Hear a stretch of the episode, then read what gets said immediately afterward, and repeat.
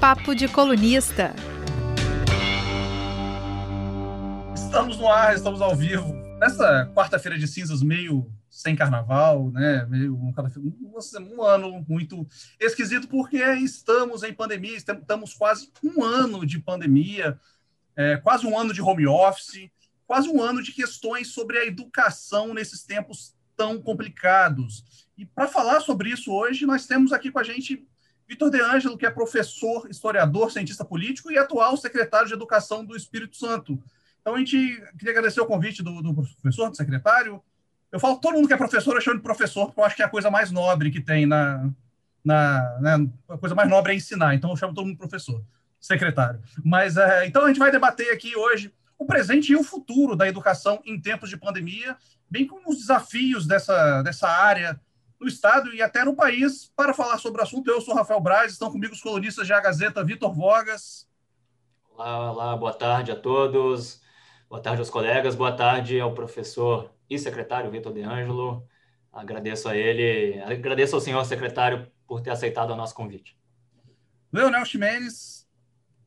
Boa tarde, gente. Boa tarde a todos. Refeito desse carnaval maravilhoso. Muito descanso, muita leitura. E quero agradecer ao professor e secretário Vitor de Anjo por ter aceitado nosso convite em plena quarta-feira de cinzas. Muito obrigado, secretário.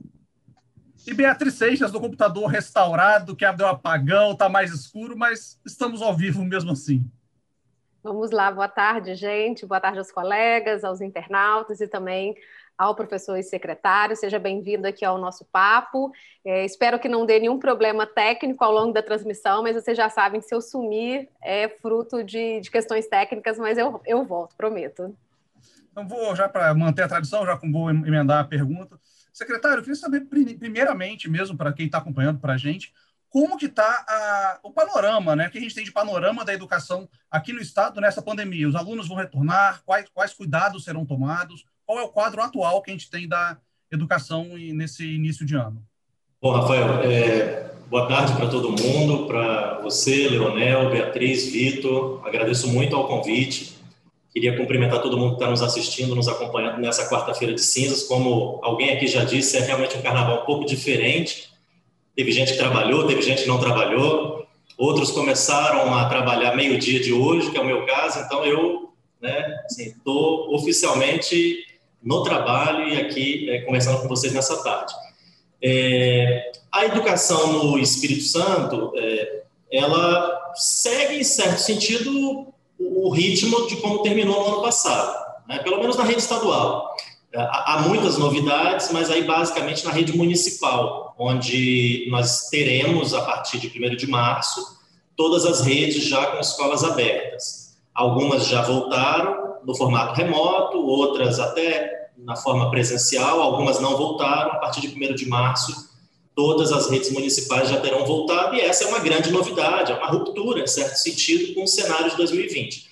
Mas na rede estadual é, tem muito de continuidade é, dentro daquilo que nós fizemos no finalzinho do ano passado. Né? Vale lembrar aqui que em março nós interrompemos as aulas presenciais, passamos para o programa escolar, que é o nosso programa de atividades remotas. Ficamos assim até outubro. Em 13 de outubro, nós reabrimos as escolas no formato híbrido, mesclando um momento presencial com um outro é, remoto, em que os alunos continuavam com as atividades do programa escolar.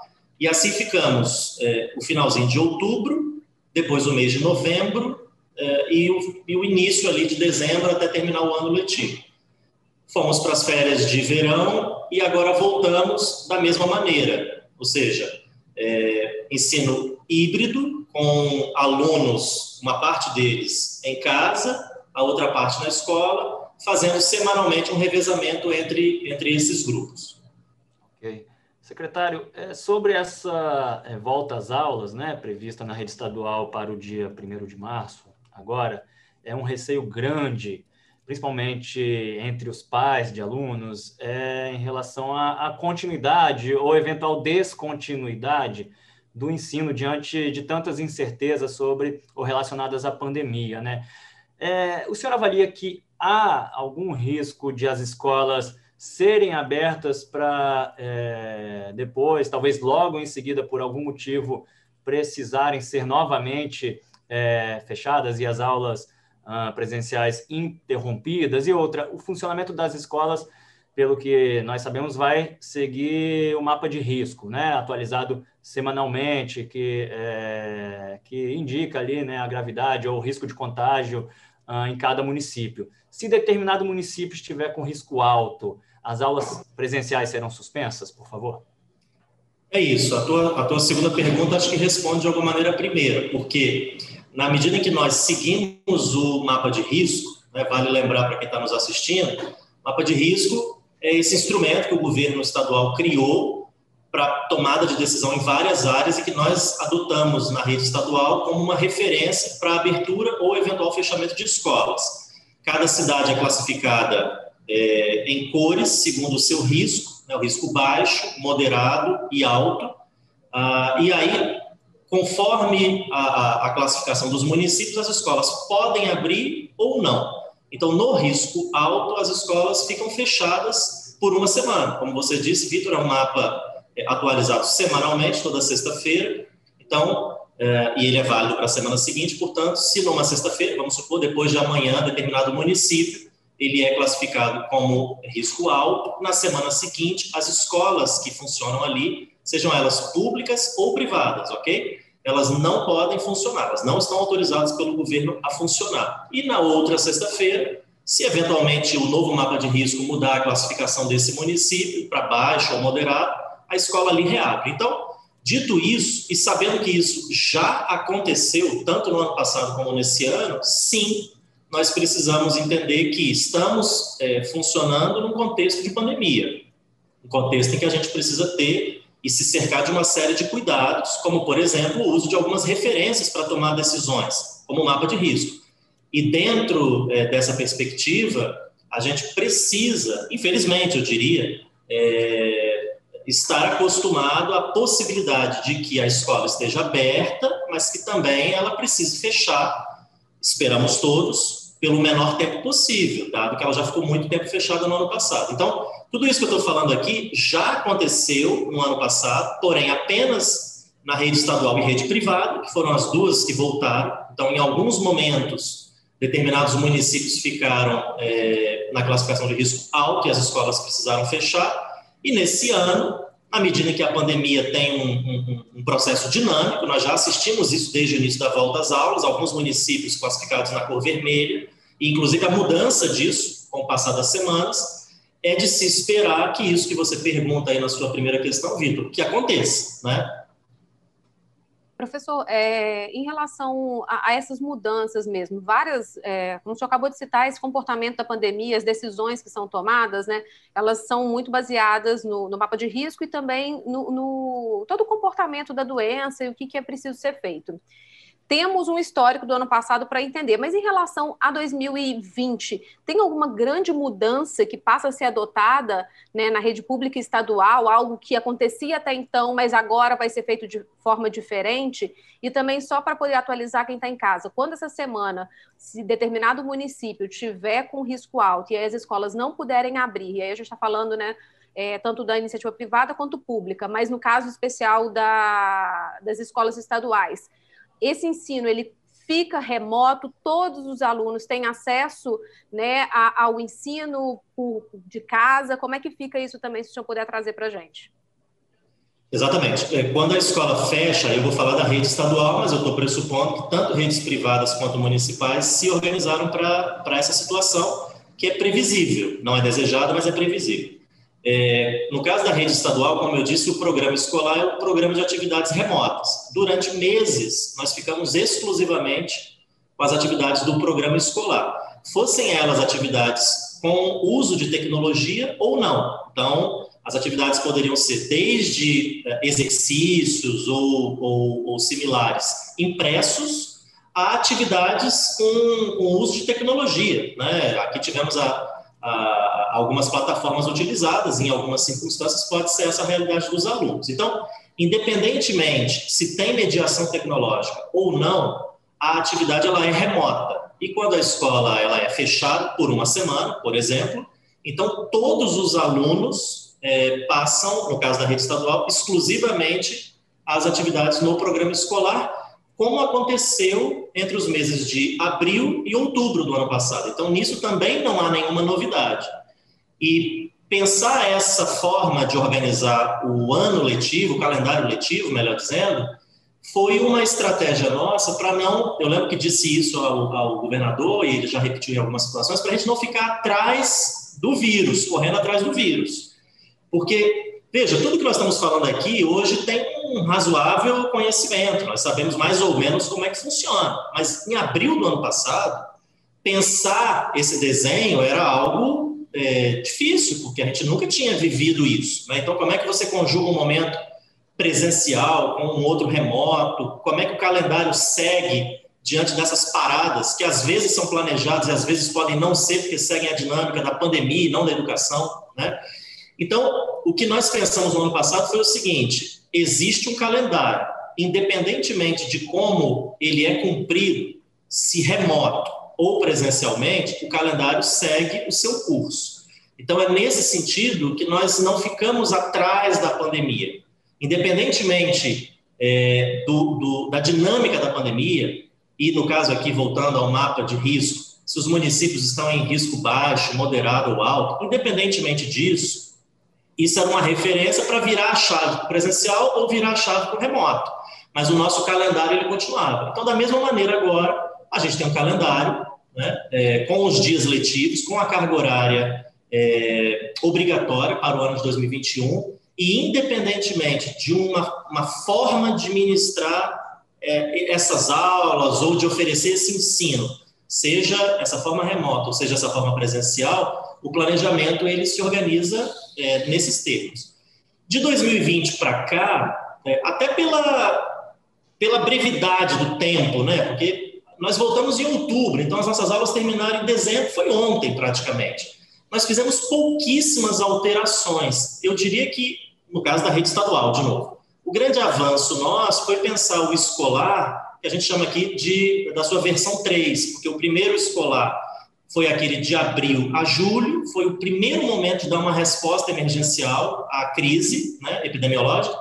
Depois de julho, já com um nível de organização é, mais maduro, nós então passamos a considerar é, aquelas atividades como carga horária letiva, talvez alguns de vocês se lembrem disso, e foi então que nós é, adotamos é, a ideia do escolar 2.0, e agora a gente está dando um outro passo, que é o escolar 3.0, já avançando para a oferta de equipamentos e de condições de acesso para a gente poder alcançar pessoas que eventualmente no ano passado ou até aqui até participaram do escolar, mas não com atividades com mediação de tecnologia, né, que é sempre o ideal, obviamente. Então ninguém imagina que o ideal numa hora dessa é fazer atividade impressa, mas é a realidade que, que se impôs para a gente. E claro, nós trabalhamos ao longo do ano passado para poder dar mais este passo no ano de 2020, tendo em vista que, ao que tudo indica, será esse o cenário que nós vamos enfrentar ao longo desse ano, pelo menos.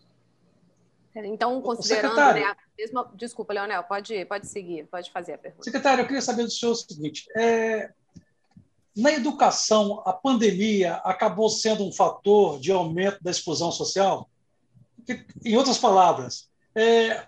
os alunos, os mais pobres, em termos tecnológicos, eles ficaram ainda mais distantes dos alunos de classe média por não terem recursos e acesso aos dispositivos eletrônicos que foram exigidos nesse período de pandemia.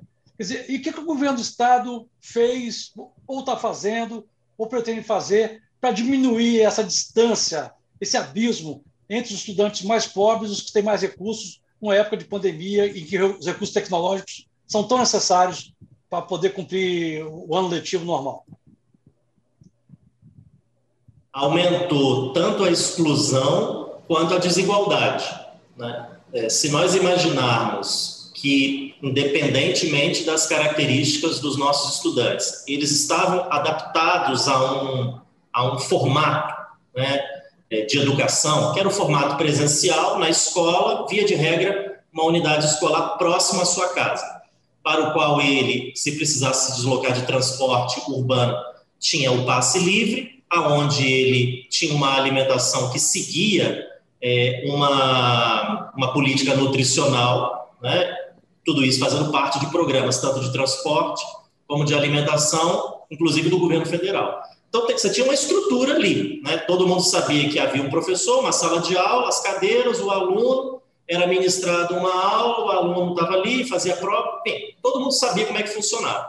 Quando a pandemia apareceu é, e virou a vida de nós todos de ponta cabeça, o mesmo raciocínio que vale para o jornalismo vale para a educação. Né? Então, todos nós tivemos que nos adaptar. Né? Vejamos aqui o que estamos fazendo agora. É, então, esse esforço de adaptação, ele ganha áreas de dramaticidade quando precisa ser feito numa velocidade em que a cada dia que isso não é executado, você vai necessariamente vendo pessoas ficando de fora. E, mas não dá para fazer isso de um dia para o outro.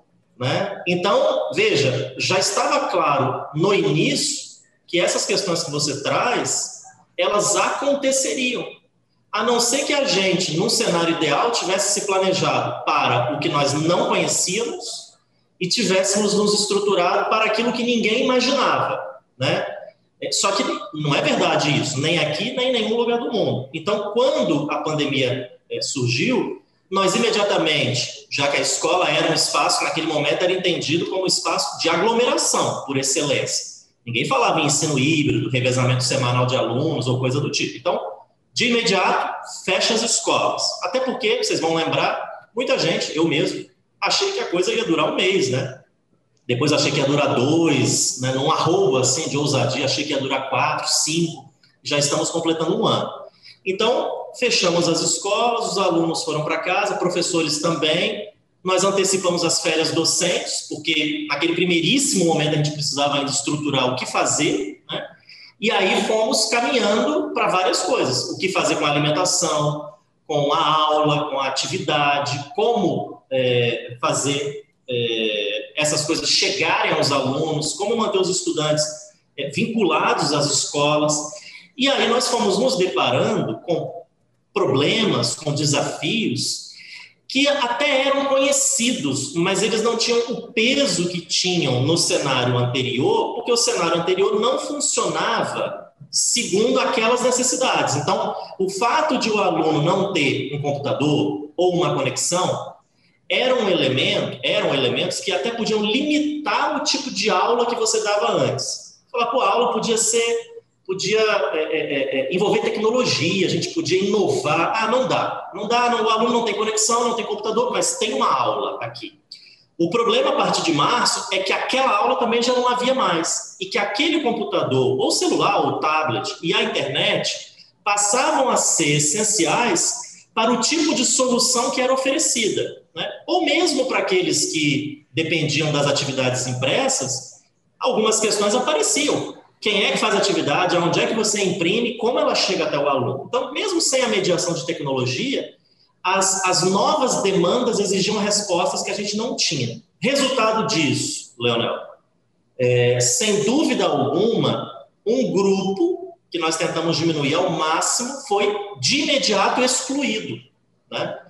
É, porque ele estava desprovido dessas condições.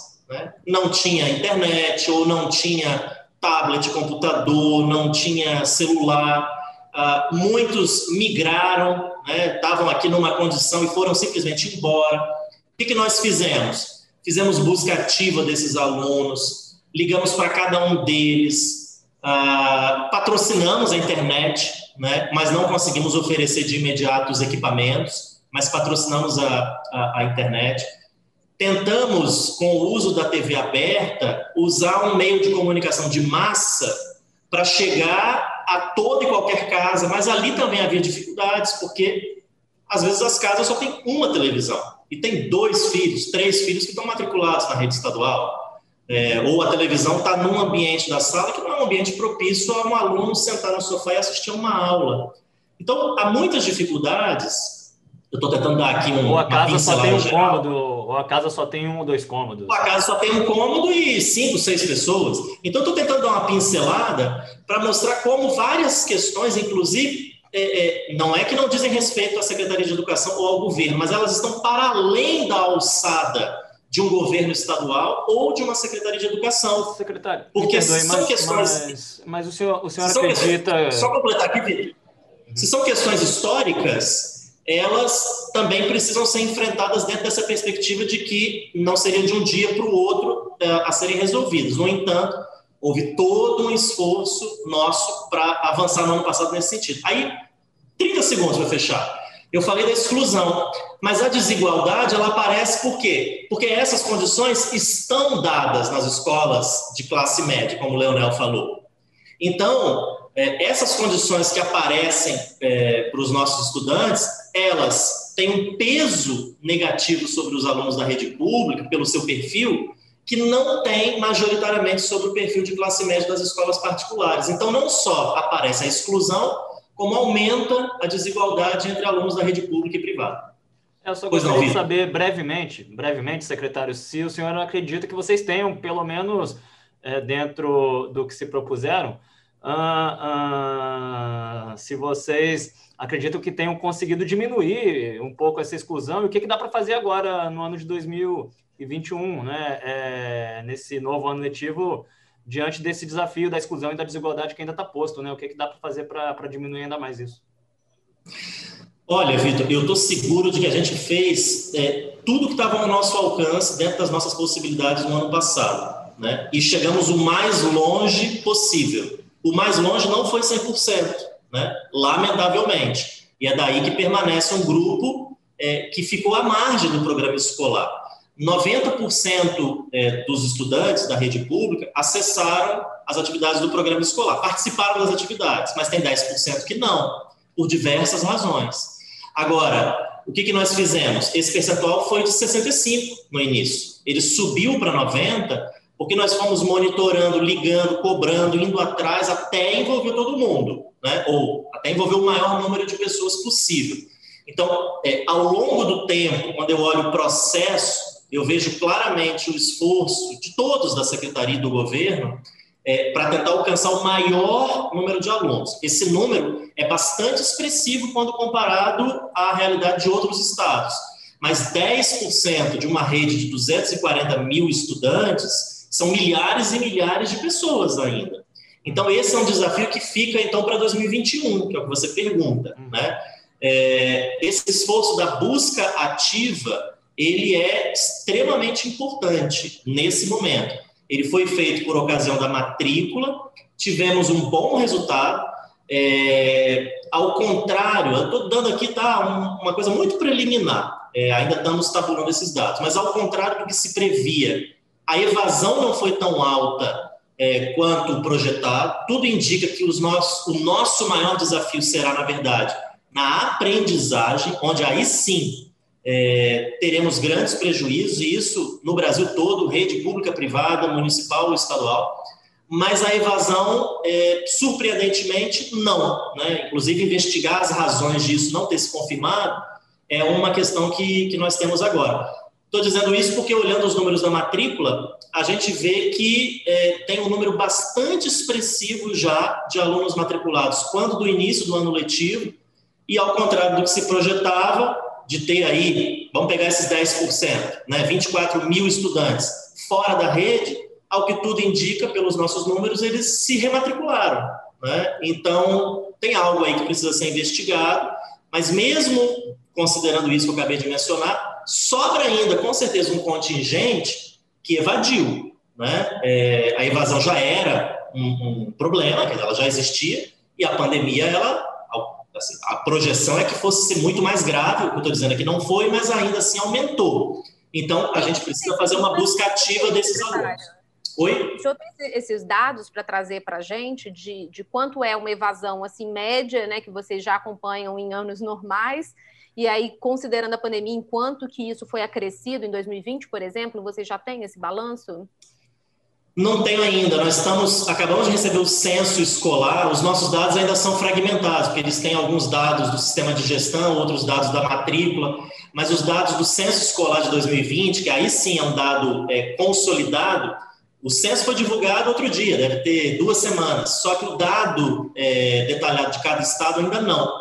Então, nas próximas semanas, acredito que menos de um mês, esses dados devem ser divulgados pelo MEC Possivelmente a gente vai ter oportunidade de conversar com a imprensa a esse respeito, porque são dados importantes para entender, meio que como uma radiografia, o que, que aconteceu no ano passado. Tem alguma, alguma alternativa, algo que vocês já estejam pensando, que embora não estejam com os números em mãos, certamente é, vocês têm uma ideia de que aumentou essa evasão. O que fazer para recuperar esses estudantes, né? Como é, voltar com, ele pra, com eles para as escolas, especialmente num momento tão delicado e como né, a gente já falou, o senhor já falou, a pergunta do Leonel trouxe isso, em que essa pandemia escancara desigualdades? Em 2019, 19, vocês vão lembrar bem, a gente firmou um termo de cooperação com a Unicef para implementar um programa de busca ativa. Né? E esse programa aqui na CEDU é chamado de Todos na Escola. É um programa é, pensado para ser executado em regime de colaboração com os municípios. Presumindo que essa, esse cenário ele também vai existir e os gestores municipais vão identificar isso daqui a pouco, né, quando começarem aí a, a consolidar esses dados. Esse cenário ele vai existir na rede municipal, então mais do que nunca a atuação colaborativa né, entre redes municipais e rede estadual, ela se impõe. A ideia é criar uma grande rede, né, é, para identificar onde estão esses alunos e por qual razão eles saíram da escola, porque às vezes são razões mais estruturais. A gente, é, com, com, o escopo da atuação da Secretaria de Educação, não tem muito como enfrentar. Né? Você fala, ah, ele saiu pela necessidade de emprego. É, é uma necessidade, ainda mais nesse momento. A Secretaria de Educação, ela dificilmente pode vencer isso, mas ela reconhece que é uma, uma questão que concorre muito com o estudo. Mas às vezes é uma questão que está na nossa mão resolver. É uma questão simples de ser encaminhada, ou de articular com outras secretarias, ainda que seja uma questão do emprego. Porque a gente precisa entender, inclusive, se existe uma tendência. Né? Se a maioria, por exemplo, dos que evadiram foi por causa de trabalho e renda. Eu não tenho esse dado, por exemplo, e acho que ninguém tem ainda. Né? Porque para a gente desenhar qualquer política, inclusive intersetorial, pensando SEDU, que é um problema que tem rebatimento na educação, mas outras pastas, a gente tem que ter o dado aqui. Então, essa rede para nós é muito importante. A outra coisa especificamente da CEDU é o programa Agente de Integração Escolar. Lá no outro governo Casagrande, houve um programa chamado Coordenadores de Paz. Não sei se vocês lembram. Esse programa, nós, por uma questão de propriedade intelectual do nome, não tem nada de mudar de nome por uma questão política. Aí mudamos de nome, uma razão meramente fortuita. É, passamos a chamar de Agente de Integração Escolar, esse programa ele é, vinha sendo formatado dentro da sua nova concepção em 2019, aí tivemos o ano de 2020, por, pelas razões basicamente da pandemia, isso acabou é, perdendo um pouco a sua dinâmica. Retomamos no final do ano passado, sabendo que esse pode ser um programa mais importante do que nunca agora. Vocês é, devem lembrar, o, o Coordenadores de Paz, o agente de integração escolar, é uma figura da comunidade local responsável por fazer esse mapeamento, essas visitas, por estabelecer essa ponte entre quem não está na escola e a escola. Ou para ajudar mesmo quem é, tá prestes a sair, segundo as características que a gente já tem mais ou menos mapeado, é, para que ele não saia. Ou seja, é um elemento com legitimidade local, né, com ligação é, com a unidade escolar e que pode ter um papel muito importante nesse momento. A nossa expectativa é implementá-lo agora, ainda no primeiro trimestre, ah, perdão, ainda no primeiro semestre. É, infelizmente, tem uma burocracia que não, que não foi possível vencer mais rápido, que nos impediu de começar o ano com esse programa, mas seja como for, estou só citando, Beatriz, mais uma coisa assim, concreta e nova, que não existia no ano passado, mas que já estava na nossa, na nossa agenda assim, de projetos, né? e que eu acho que vai ser muito importante para a questão da evasão. Pessoal, eu estava. É, a transmissão deu um probleminha aqui no Facebook, mas chegou pergunta antes. É, a, minha, a minha bolha, pelo menos, eu acho que tem muita gente também nessa, ainda está muito resistente com a volta às aulas sem vacinação de professor. Ainda mais quando tem muita gente vendo no interior do estado, é, alguns profissionais tipo de educação física, né, de academia, tudo recebendo a, a, a vacinação e os professores é, escola mesmo não não recebendo. mesmo com os protocolos, como nada é 100% efetivo, há, há previsão que os professores sejam vacinados, façam parte de algum desses grupos prioritários que estão por vir agora? O Rafael, o, o, professor ele é do grupo prioritário, mas ele é do último grupo prioritário, o que no ritmo atual da vacinação vai fazer com que é, essa categoria profissional seja vacinada, presumivelmente, daqui a vários meses. Né? É, nós, aqui no governo do Espírito Santo, se pudermos, vamos trazer esse grupo para antes nessa escala de prioridades, entendendo que isso traria mais tranquilidade para a comunidade escolar como um todo. Eu acho que tem uma discussão até que é, pode ser feita, eu não sou nem a pessoa mais autorizada a fazer, porque eu não sou da área de saúde, se a categoria é, profissional de profissionais da educação, não digo só de professores, é de fato a categoria mais exposta ou uma das mais expostas ao risco. Né? Mas, independentemente disso, criou-se um certo consenso de que é importante vacinar os profissionais da educação e nós, no governo capixaba, estamos de acordo.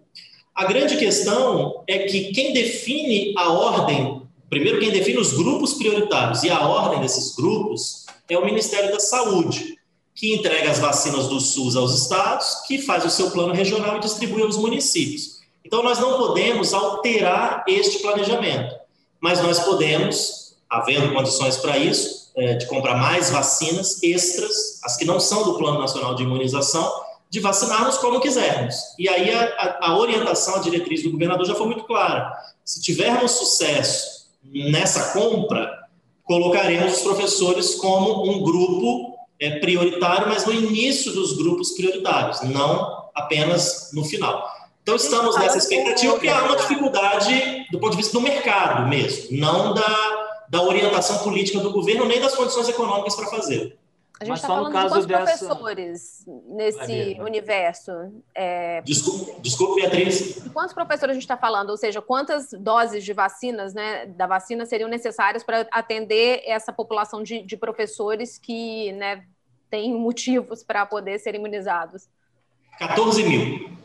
Okay. É, da rede pública estadual, estou falando. Né? Ah, só, só professores ou profissionais da educação em geral ligados à rede estadual, como o senhor disse? Professores. Podem ser, e, e contando todos os professores, eh, perdão, contando todos os profissionais vinculados à, à, à, rede estadual de educação, que o senhor disse que também deverão ser contemplados, né? Deverão ser. Professores, 14 mil. Se botarmos todos os profissionais da educação, eu vou colocar aqui um número da SEDU, 18 mil. Uhum.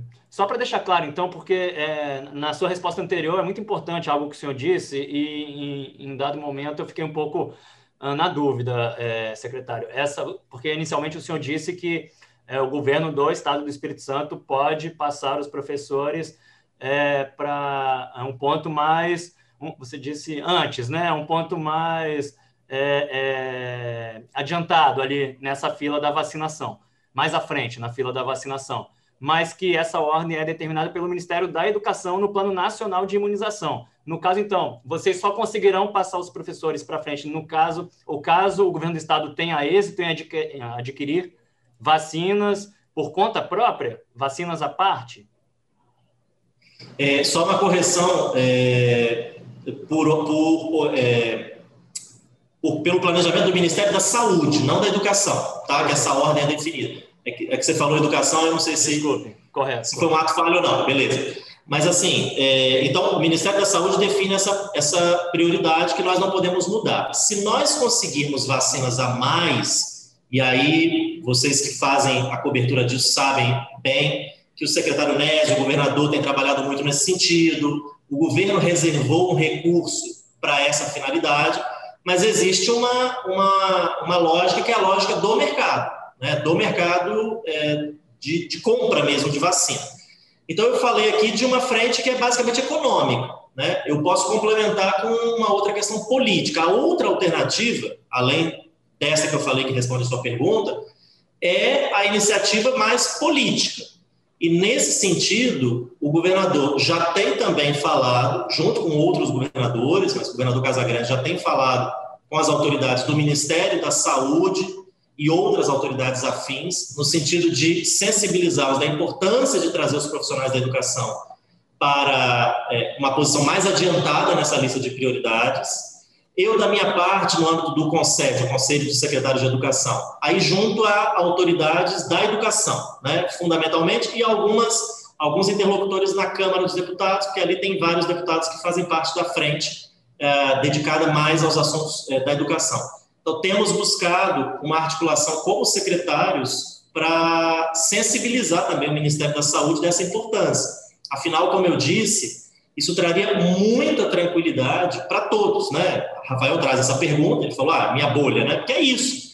As pessoas perguntam, elas perguntam recorrentemente, porque há uma preocupação a esse respeito. Então, eu acho que se pudéssemos ter essa vacinação de profissionais da educação, independente da discussão sobre o nível de exposição desses profissionais, de todo modo, isso traria muita tranquilidade, haja vista o debate que se formou e um certo consenso, me parece, nesse momento, de que seria importante vacinar esses profissionais.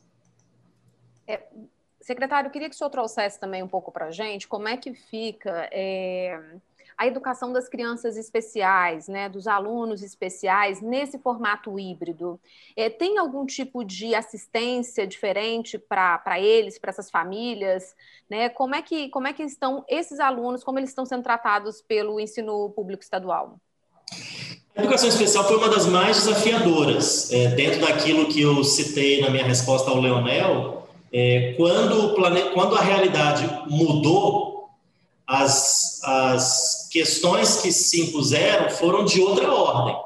Nós citamos as questões mais ligadas à tecnologia, mas a, né, e as condições socioeconômicas. Mas nós temos condições que às vezes são físicas, às vezes são de natureza intelectual, né? ou seja, é, condições ligadas a, ao público-alvo da educação especial e, e que traziam muitos desafios naquele momento.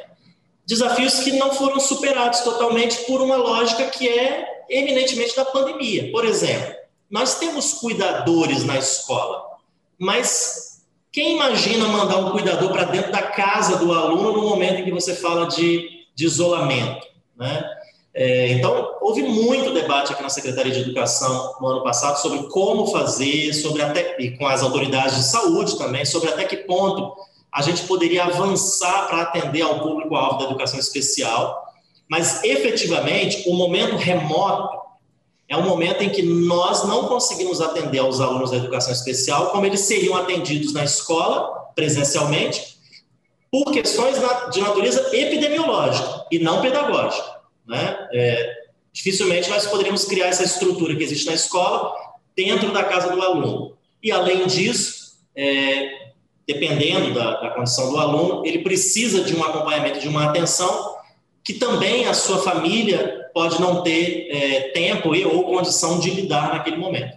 Na escola, é, aí nós tivemos sempre uma visão de que o público-alvo da educação especial dependendo da sua condição, ele até poderia ensejar é, maiores cuidados, mas nunca é, deveria ser pensado como alguém, como, como um grupo é, do grupo de, dos que têm comorbidade. Né? Então, é, nós nunca pensamos a educação especial, mesmo no período da pandemia, como um público que deveria ser apartado dos outros, como se tivesse alguma condição especial, mas no sentido não da sua deficiência, mas de uma comorbidade, né? É, então, os alunos sempre estiveram integrados aos demais, com toda a estrutura que a rede sempre ofereceu antes da pandemia, que continuou oferecendo é, depois da pandemia também, mas, claro, com alguns cuidados. Eu vou citar aqui é, dois exemplos, né, para ficar bem claro. Eventualmente, nós precisamos adaptar a máscara é, para alguém que, dependendo da sua condição, precisa fazer a leitura labial, porque a máscara pode ser um impeditivo para a leitura labial. Né? Então, esse é um aspecto. Um outro exemplo, nós podemos ter um aluno com alguma dificuldade de, de mobilidade, por exemplo, e que maneja determinados é, aparelhos ou, ou coisas do tipo, que é, impõe para nós um cuidado maior na higienização. Né? Imaginemos é, o, a, a, dimensão do toque aqui ela ganha outra proporção, que você pode estar tocando em coisas que são tocadas também pelo cuidador, que vão ficar encostadas em algum lugar em determinado momento. Então, é preciso um cuidado a mais é, com esses estudantes. Mas, do ponto de vista pedagógico, eles, e eu digo isso com muito. É, com muita alegria, viu? Porque nós estamos num momento em que a educação especial ela ganha é, no Brasil é, um, um, caminho meio estranho, né, de pensar a educação especial não de uma maneira inclusiva, mas sim exclusiva e, de certa maneira, segregada. Né? Então, mesmo na pandemia, com todas as dificuldades que ela nos trouxe, nós tratamos a educação especial de uma maneira inclusiva, mas, lógico, com, com, com um olhar que ela precisa ter, um olhar é, mais cuidadoso. Mas, de fato, e aí é preciso reconhecer, no momento remoto, nós temos muitas dificuldades pela dificuldade básica de transpor essa estrutura para a residência do aluno. Professor, é, na semana passada eu li um texto, um, um, um, tom, de certa forma, crítico, nessa questão das escolas militares. A pessoa dizia mais ou menos o seguinte: enquanto os filhos da classe média brasileira, as pessoas que têm mais recursos, recebem uma educação crítica, mais completa, com métodos, com a teoria de Paulo Freire e Piaget, nossos alunos pobres em muitas cidades do país vão começar a ingressar em escolas militares. Vão aprender o quê? Obedecer e ter disciplina. É, o senhor já disse algumas vezes que não tem interesse em adotar esse modelo de escola na rede estadual. Mas os novos prefeitos, por exemplo, de Vila Velha, Vitória, Vitória e Cariacica, demonstraram publicamente interesse em ter esse, esse modelo. O senhor pretende, de certa forma, rever o posicionamento? É isso mesmo, aquela crítica que eu fiz inicialmente, que, não, que eu só expus para o senhor, é isso mesmo? Os, os filhos de classe média estão tendo uma, uma, educação mais crítica, enquanto os pobres uma educação mais positivista, mais conservadora? Como é que você avalia, por favor, essa questão para a gente? Eu, eu, queria dividir assim em duas, em duas partes. Né? Eu acho que nós aqui no Espírito Santo, com o resultado do IDEP, que foi divulgado no ano passado, alcançamos uma posição que nos permite responder isso de uma maneira bastante tranquila. Nós ficamos, junto com Goiás, no primeiro lugar no IDEB. Se olharmos apenas a aprendizagem, que é um componente do IDEB, nós somos o primeiro lugar isolado do Brasil, inclusive passando uma linha é, de corte na pontuação que nenhum estado brasileiro havia cruzado até, até então. E Goiás é muitas vezes usado como referência de um Estado que, tendo implementado várias escolas militares, alcançou este bom resultado no IDEB. Então, o nosso resultado também muito positivo, empatado com, com Goiás, como eu disse, e à frente até na questão da aprendizagem, nos permite dizer de uma maneira assim bastante tranquila e objetiva. É possível que essa qualidade seja alcançada com as escolas militares? Eu acredito que sim, e embora é, é, nos estudos que aqui eu tive acesso, não tenha visto diretamente essa correlação entre a escola militar e o IDEB de Goiás, por exemplo. Mas a julgar pelo que muitas vezes eu escuto, o fato é que no Espírito Santo nós alcançamos o mesmo resultado sem nenhuma escola militar. Ou seja, existe um outro caminho né, é, que passa ao largo da implementação de escolas militares e que leva ao objetivo pedagógico é, anunciado por muitos daqueles que defendem este modelo, qual seja, melhorar os indicadores educacionais, notadamente o, o da aprendizagem. Né? Então, a comparação com Goiás é interessante por causa disso e uh, nosso planejamento continua na rede estadual, sem previsão para implementar o modelo de escolas militares, haja vista exatamente isso que eu disse. Né? O nosso modelo tem dado certo. Então, me parece não haver muito sentido buscar uma outra alternativa para chegar a um lugar que nós já chegamos. Né? Acho que é isso. A outra questão. Assim, por favor. Não, não a outra questão é a seguinte. Eu acho que esse debate ele ficou muito intensificado é, na atual gestão do governo federal. É, foi criada, inclusive, uma secretaria no Ministério da Educação para coordenar o programa de implementação de escolas cívico-militares. Ah, nem sempre as questões pedagógicas são as, as primeiras, como você disse aí, né, a, a, a ser perseguidas como objetivo. Às vezes são questões de outra natureza, como patriotismo, é, respeito, ordem, né, e, e, e alguns desses valores que você até citou. Eu entendo que esse movimento dos prefeitos é legítimo, né? É, muitos deles estão é, buscando aderir a esse programa do governo federal, ao qual nós, como governo estadual, não aderimos. Então, me parece uma iniciativa legítima, né? é, uma competência que cabe mesmo aos gestores municipais, no caso das escolas municipais.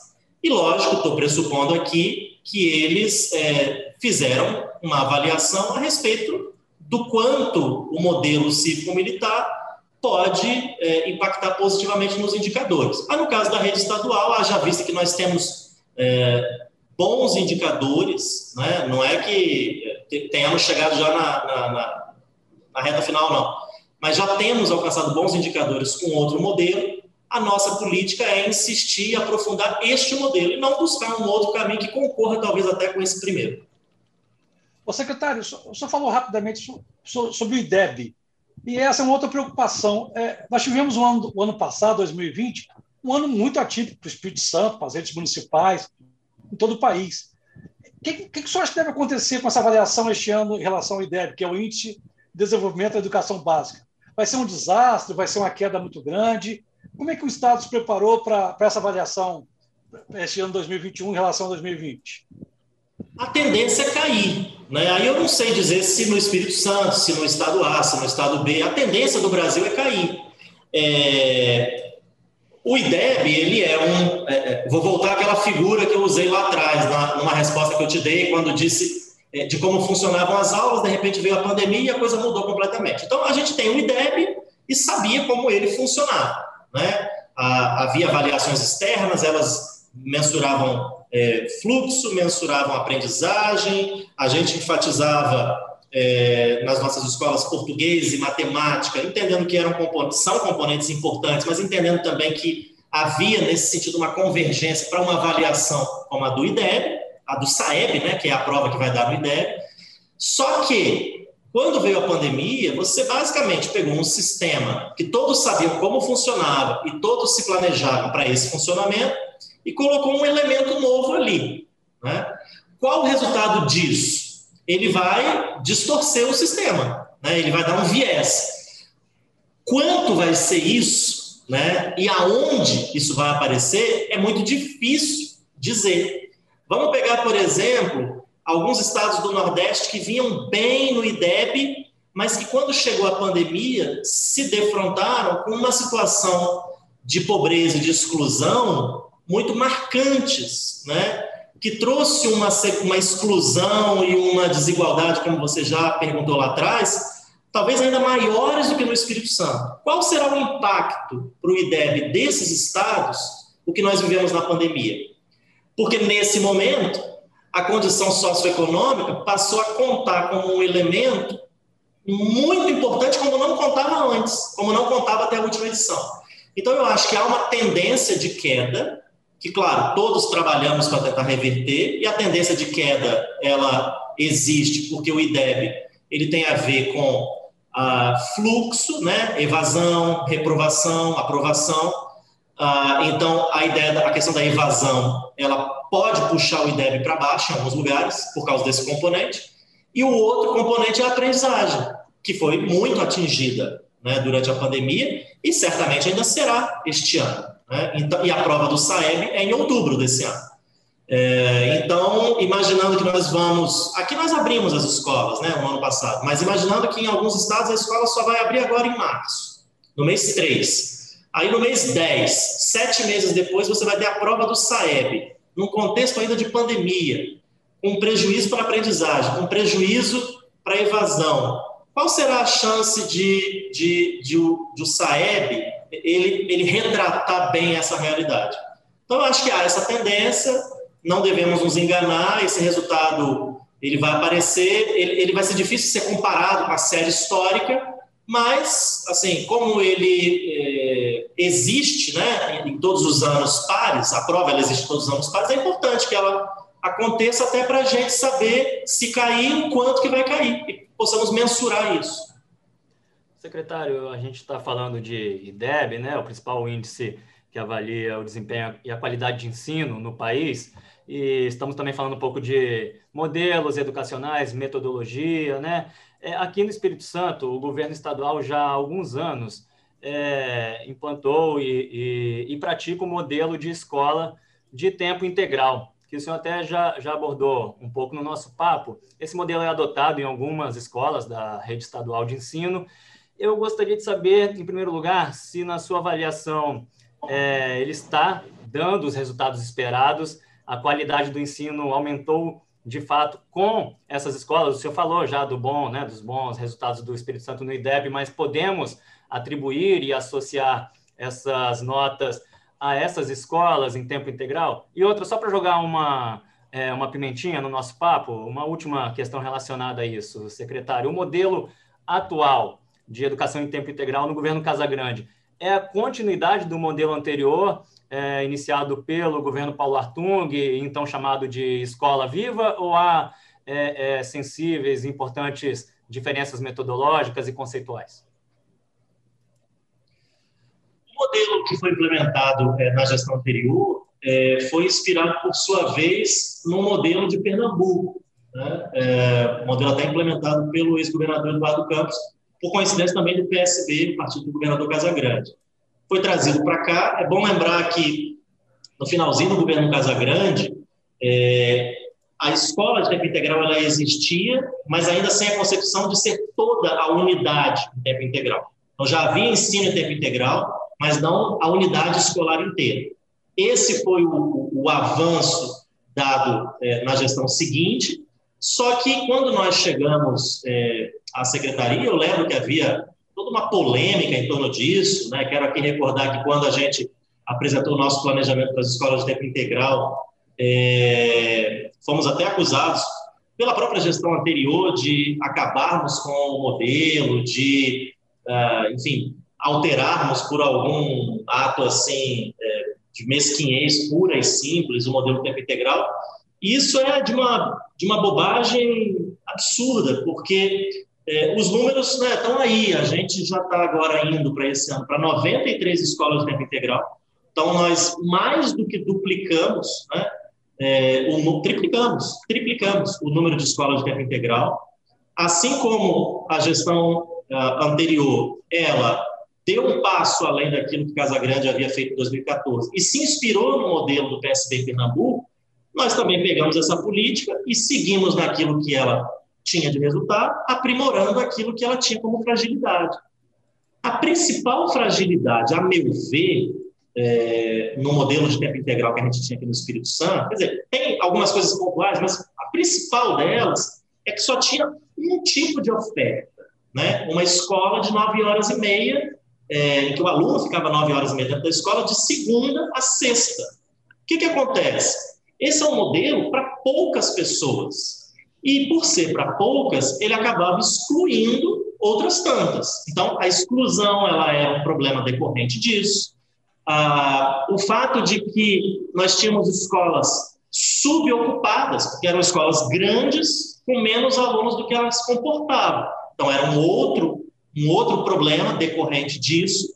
E o fato também, vocês devem lembrar, de que as escolas de tempo integral, elas, sob todos os aspectos, eram tratadas como, o governador Casagrande já usou essa expressão algumas vezes, como ilhas de excelência. Né?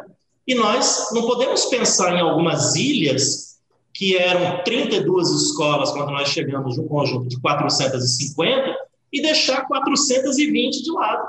Né? Então, a gente precisava de uma política que olhasse é, de uma forma justa e igualitária todas as escolas, claro, é, alocando recursos em escolas que, pelo tipo de oferta é, que demandava alguma, algum investimento a mais, precisavam disso, e não porque eram de um programa, de uma gestão que queria enfatizar aquele, aquele tipo de escola em detrimento das outras. Então, o que, que nós fizemos?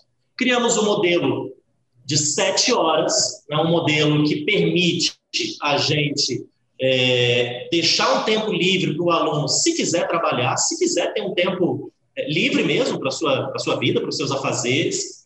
Com isso, nós é, conseguimos também fazer com que a escola ela tivesse tempo integral e tempo parcial, porque num turno um pouquinho ampliado de sete horas, ela oferece tempo integral, mas ela consegue também ter o tempo parcial. Isso resolveu um outro problema para a gente, que era, a meu ver, insolúvel, porque no modelo que nós recebemos, em que a escola ela era exclusivamente tempo integral, para entrar com um tempo integral numa escola, eu tinha que ter uma outra para os alunos que não quisessem ficar no tempo integral e para ela, chamada escola espelho.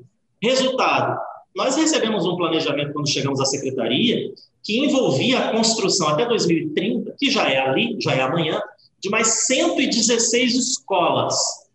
Todo mundo que conhece obra pública sabe que a gente não iria construir em tão pouco tempo 116 escolas, e sabendo que em 2050 teremos um, teremos um decréscimo demográfico, nós teríamos verdadeiros elefantes brancos em alguns lugares. Então, até desse ponto de vista, a ideia de uma escola espelho ela foi eliminada, porque a escola passou a ser espelho dela mesma. E, inclusive, aquilo que ela, é, no, no momento do tempo integral, acaba a, a, a, desenvolvendo como atividade, como saber, como conhecimento, como experiência, ela naturalmente transborda para o tempo parcial, que está no, no, outro turno. Não fica uma, uma segmentação. Então, é, foram esses os avanços, né? Assim, uhum. modelo de sete horas, e criamos o de nove e meia também. Aonde foi necessário, a gente criou. Mas avançamos muito com o de sete horas, sempre com o ensino técnico. As escolas de sete horas, via de regra, quase todas elas praticamente, têm ensino técnico integrado ao ensino em tempo integral. Criamos um modelo é, tempo integral do campo, para algumas escolas do campo é, que já funcionavam nessa metodologia, mas que ainda não eram planejadas dessa maneira. Então, avançamos. Temos a expectativa de poder levar para o IASES o tempo integral. Esse é um modelo que existe no Nordeste, né? porque o estudante já fica ali uma jornada maior. Então, a gente tem condição de oferecer tempo integral para esse estudante. Estamos desenhando bem isso. A gente queria muito ter implementado agora, nesse ano, não foi possível. Vamos nos planejar para fazer isso no ano que vem. E respondendo a primeira parte da sua pergunta, a escola de tempo integral ela teve impacto, né? É, mas não foram as únicas escolas a ter impacto, não. Então, eu não consigo dizer para você que elas foram determinantes. Certamente elas tiveram um impacto. Né? Tem várias delas nas, na lista das escolas com maior IDEB. Mas tem várias outras é, escolas regulares, como são chamadas, que também estão nessa mesma lista.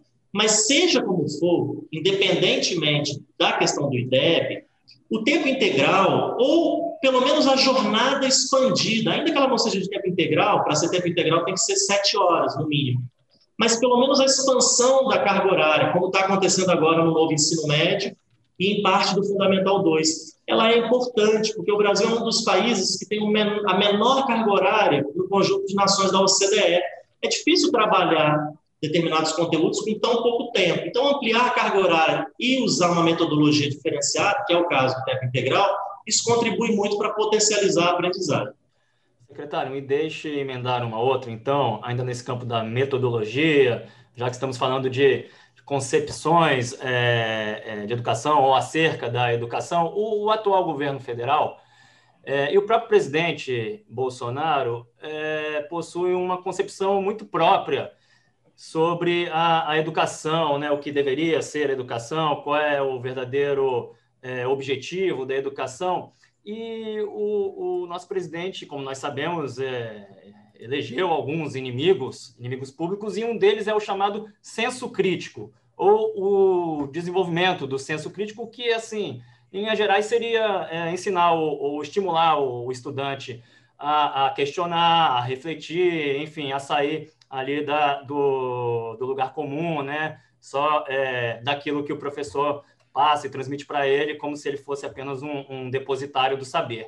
E aí o próprio presidente e ministros, né, é, desde que passaram é, é pelo MEC ao longo deste governo, disseram já coisas como uh, a escola existe para formar mão de obra qualificada, para preparar o estudante para o mercado de trabalho e não para formar cidadãos críticos. Eu gostaria, gostaria de ouvir sua opinião sobre isso, gostaria de saber se uma coisa, se as duas coisas são excludentes, né? se necessariamente uma coisa anula a outra, é, se desenvolvimento do senso crítico é mesmo um, um problema, e se, é, a seu ver, é, professor e secretário, a escola existe também para formar esses cidadãos críticos.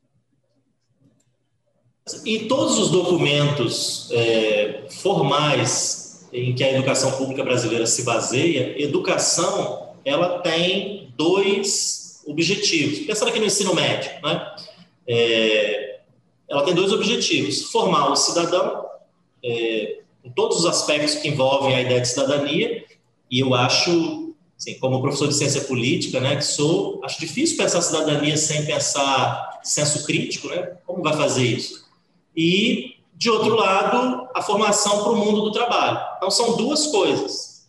É, essa fala aí que você recupera, ela pressupõe que, para ir para o mundo do trabalho, você não pode perder tempo desenvolvendo senso crítico, né? Então, a exclusão está em quem defende essas posições. Você sabe que eu penso o oposto disso, mas não precisa ficar com a minha opinião. Basta ir ao mundo do trabalho né, é, e perguntar que tipo de profissional, pergunte aos agentes econômicos, que tipo de profissional eles esperam no mundo do trabalho. Né? Ninguém vai dizer um grande executor de tarefas. Mas né? perdoe, é, me perdoe é, para fazer, me, me perdoe pois só para fazer um adendo, um, um, um, adendo, principalmente em posições de comando, em cargos de chefia, né? Aqueles que são é, é mais bem remunerados, né? Exige no mundo do trabalho, no próprio mercado de trabalho, exige, é, se exige cada vez mais é, desse profissional com as mais altas remunerações, criatividade, né? enfim, pensar fora da caixinha. Mas nisso eu também é, dou a mesma sugestão. Pergunte a qualquer agente econômico se ele vai dividir altas funções de, por oposição, baixas funções ou funções mais simples, mais mecânicas. Pergunte se a qualquer agente econômico se ele está pensando apenas para as funções mais simples num mero executor. Né? Até ali se está querendo alguém criativo, dinâmico, com senso crítico, que pode ser a criticidade política, que eu acho que é tão temida às vezes, mas pode ser a criticidade da sua realidade. Porque se nós não tivermos senso crítico em relação ao nosso entorno, e aí eu estou pensando exclusivamente aqui no nosso né, universo de trabalho, como você vai superar os desafios que todo ambiente de trabalho impõe? Através de um chefe que ele, sim, com senso crítico, vai descobriu que lá na ponta existe e ele vai dar essa solução. Então, assim, não é nem uma opinião minha, sabe, de professor de secretário. É, a, a fala que você trouxe, ela não resiste ao que aparece hoje no mundo do trabalho como sendo os elementos que se busca num profissional desse mesmo mercado.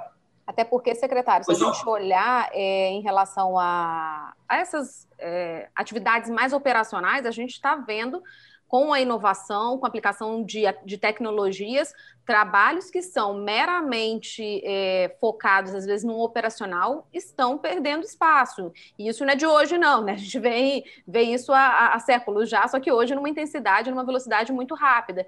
Então, eu imagino que esse senso crítico aí necessário, né, nas diversas áreas, não só na política, mas os olhares, né, é, sejam importantes até para que a gente pense como, como estar nesse, nesse, nesse mercado de trabalho, porque a parte mecânica, isso as máquinas, isso a tecnologia, infelizmente, vem tomando os espaços, né? Infelizmente, é, não, não, diria nem que é algo terrível, mas é algo que a gente precisa saber se adaptar e saber como usar esse centro crítico ao nosso favor, eu imagino que é uma forma da gente tentar incluir mais pessoas no mercado de trabalho. Eu vejo de uma forma diferente, né? Eu, sem dúvida, assim, eu concordo plenamente com o que você acabou de falar, é, que foi um ponto que eu não abordei. O que, que acontece? Nós, no Brasil, estamos vivendo um momento aí de transição, que pode ser a transição para o atraso, né, ou pode ser a transição para o futuro. Essa transição está acontecendo no sistema internacional e assim é como um trem passando. Ou a gente entra ou a gente fica, né? É, esse trem está andando não é na direção de trabalhadores de execução mecânica, né? Até pelo que você falou, essa execução mecânica ela tende a ser transferida para as máquinas, sem nenhum fetichismo em relação às máquinas. É porque os homens tendem e mulheres tendem a ser transferidos para um outro espaço, que não é, por exclusão, o espaço do mecânico. Então, se não é o espaço do mecânico, é o espaço da criatividade. E não existe criatividade sem crítica, né? De modo que, quanto mais a gente investir nessa janela agora, né, no ensino é, pouco criativo, mas mais ordeiro, né, pouco é, crítico e mais mecânico, na mesma proporção a gente perde a oportunidade. O trem vai passar, quando a gente olhar, ficamos para trás. Né? Lembrando é. que isso é ainda mais urgente, Vitor, na rede pública. Sim, porque sim. É aqui que existe mais dificuldade para implementar isso, por várias razões, e é porque é aqui que estão a maioria, está a maioria dos alunos. Era um pouco o que eu ia dizer, secretário, tem a ver com o que eu ia lhe dizer, é, e aí me permita, é, a educação pode acabar virando mais um instrumento de exclusão, é, e não o contrário, né? corre o risco de virar mais um instrumento para agravar ou aprofundar é, processos de exclusão já existentes, em vez de, de é, de diminuir esses processos, né, de combatê-los. Sem dúvida alguma. Por isso que o foco ele deve ser menos em conteúdo e mais na metodologia. Não é que o conteúdo não importa. É claro que existem componentes curriculares essenciais que a gente aprende e vai consolidando a cada etapa da educação básica que nós passamos. Mas no fim, é a forma como isso é ensinado e aprendido, é a relação que a gente tem com tudo isso, ou seja, é a metodologia, o que importa. Quanto mais for uma metodologia tradicional que aponta para esses elementos que estão ficando para o passado, mais a gente tende a perder essa viagem. E quanto mais apontar para elementos como criatividade, resiliência, senso crítico, trabalho em grupo, relacionamentos, trabalho por projeto, ensino por competência, são todas essas coisas que a gente aí já, já ouviu falar em algum momento, e que a gente ouve falar agora exatamente porque essa é a discussão que faz sentido, né? E é no que a gente tem apostado na rede estadual de ensino aqui do Espírito Santo. Gente, vou partir para a última pergunta aqui, professor. É, acho que o Leonel pode emendar aí para a gente finalizar o papo. Secretário, nos Estados Unidos existe um movimento já há certo, certos anos, que é o chamado homeschooling, né? que é educação fora do ambiente da, da escola, seria educação em casa cujo, cujo responsável poderia ser o próprio pai da, da criança ou até um professor, um pedagogo, né? No Brasil, é, começa-se a discutir isso, é, essa, essa bandeira ela, ela, é mais vinculada a grupos de direita, a grupos conservadores, inclusive nas igrejas. O que o senhor acha de, dessa ideia? No Brasil, isso não é permitido por lei, é, bem, é bom dizer isso, né? O senhor tem simpatia por essa, esse princípio de uma educação fora do ambiente formal da escola, uma educação dentro de casa, esse homeschooling, como chamam? Eu acho que ninguém precisa ter medo da escola, né? A escola é um espaço tão maravilhoso é, é, que não é, é estranha a discussão, embora respeite muito, claro, mas assim é estranha a discussão sobre não não levar as crianças à escola, né? Porque é o contrário, né? É na escola que a gente é, normalmente imagina as crianças, os adolescentes e os jovens. Eu acho que a pandemia ela acabou jogando luz um pouco sobre essas coisas, né? E ajuda a gente a sair um pouco do debate teórico e, e olhar como é que funciona na prática. Primeira coisa, tem uma dimensão aí é, profissional. Pai e mãe não são professores, né? E isso inclui a mim, a vocês a todo mundo é, que nos assiste. E nós vimos na pandemia como é, como é difícil é, se arvorar a ser professor. Não é simples. Claro que é, contratando um tutor formado em pedagogia, você resolve essa questão profissional. Mas o ensino ministrado por pais, eu acho que esbarra nessa questão, né, que a gente precisa reconhecer, até para valorizar os educadores. Para valorizar, a gente precisa entender que eles têm competências que outros não têm. É como médico, como bombeiro, como qualquer outra profissão, como jornalista, né? Assim é o educador. Não é qualquer um que pode ser educador. Né? Existe uma competência para ter esse ofício. E nós vimos que não é simples, é, e nós vimos isso na nossa prática mesmo, na pandemia. Né? Agora, é uma questão que dá para resolver. Você contrata um educador e ministra isso na sua, na sua residência. Dá para resolver quem tem dinheiro, né, professor, né, secretário? Tem isso também. Mas, assim, mesmo se a gente vencer esse aspecto, tem o outro, que eu acho tão ou mais importante que o primeiro, que é a escola, e que nós também vimos agora na pandemia. Quem tem filho, né? Eu tenho uma filha pequena, oito anos, eu sei o que foi passar meses e meses com uma criança dentro de casa, eu e minha esposa virando professor. A gente é professor, nenhuma dificuldade, mas não professor de uma criança de oito anos, né?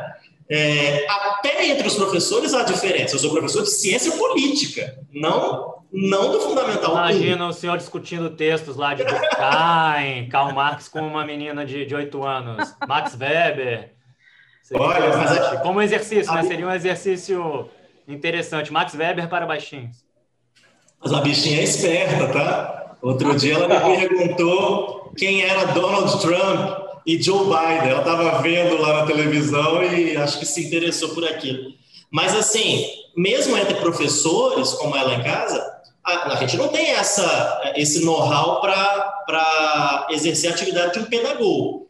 E, mas independente disso, da questão financeira de poder contratar um tutor, independente disso, o que nós vimos também nesses meses é que a, a socialização foi um dos aspectos mais prejudicados.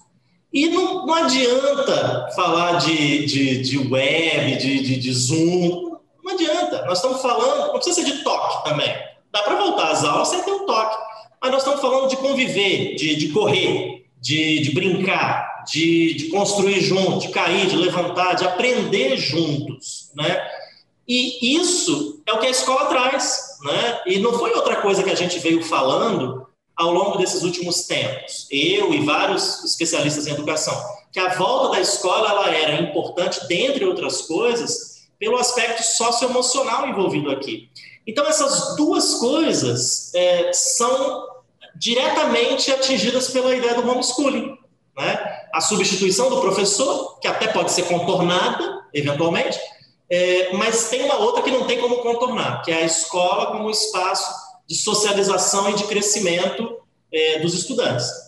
Gente, acho que é isso. Muito obrigado para quem está nos acompanhando aí, para apesar dos nossos problemas técnicos que tivemos hoje. Obrigado aos colegas colunistas também e, claro, obrigado ao secretário, professor Vitor De Angelo, pelo, pelo, pelo papo. Esse papo vai ficar disponível aqui no Facebook depois, no YouTube depois, vai virar podcast no Spotify, então todo mundo pode conferir depois aí da plataforma que achar melhor. E queria só, se tem algum recado para a gente finalizar, professor, aí tá tudo direitinho, como é que, que você acha que pode deixar aí para quem está acompanhando a gente? Bom, primeiro queria agradecer muito a vocês, foi ótimo aqui é, passar essa, essa, quarta de cinzas, batendo um papo com vocês. Falar de educação é sempre muito bom, né? É muito bom, aqui, em qualquer circunstância, é, mas é uma coisa também muito angustiante, porque a gente sabe do tamanho dos desafios, a gente sabe como esses desafios ficaram maiores ainda agora. Então, importante contar com, com o apoio de todos. Quando eu digo apoio, não digo apoio ao governo, apoio a uma gestão, é apoio à causa da educação, né? A gente falou disso aqui. Não, não tem um outro caminho, seja para o mundo do trabalho, seja para a formação como cidadão, mais efetivo do que a, do que a, a educação, né? do que uma aprendizagem, uma aprendizagem com qualidade. E essa não é uma tarefa de governo, não é uma tarefa de uma gestão, é uma tarefa de uma sociedade inteira. Então, discutir isso e ter o maior número de pessoas envolvida, envolvido nessa causa, é algo assim é, extremamente importante. Eu espero também que esse nosso papo tenha servido para isso, para mobilizar pessoas em torno da educação. Aqui, pelo menos, somos todos grandes entusiastas da educação, né? Nós, os, os quatro colunistas e o professor também, acredito. Gente, é isso. Muito obrigado. Semana que vem a gente volta com mais um Papo de Colunista aqui em A Gazeta. Valeu!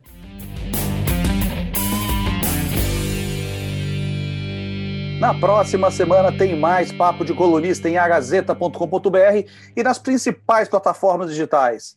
Trabalhos técnicos Talita Matias, sonoplastia Leandro Rodrigues, edição Vanessa Escárdua, edição executiva Abdo Filho, direção geral Elaine Silva. Papo de Colunista.